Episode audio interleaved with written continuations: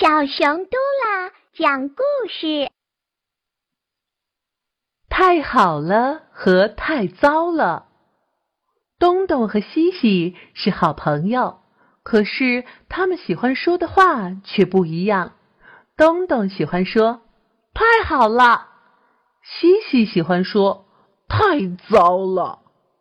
这一天啊，东东和西西一起出去。他们在草丛里捡到一个蛋，东东说：“太好了，捡到一个蛋。”西西说：“太糟了，只捡到一个蛋。”两个好朋友刚想煮蛋，蛋壳突然裂开了，钻出来一只小鸟。西西说：“太糟了，不能吃蛋了。”东东说。太好了，我们有一只小鸟了。小鸟啊，每天要吃很多很多东西。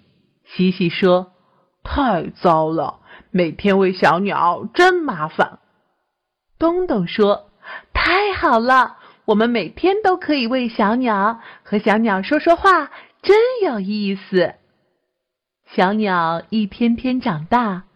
东东说：“太好了。”小鸟越长越大了，西西说：“太糟了，它要长多大呀？”小鸟长成大鸟，飞出去了。西西说：“太糟了，养了这么长时间，就这样飞走了。”东东说：“太好了，小鸟去找自己的妈妈了。”小朋友。你们觉得你们要向东东学习，还是向西西学习呢？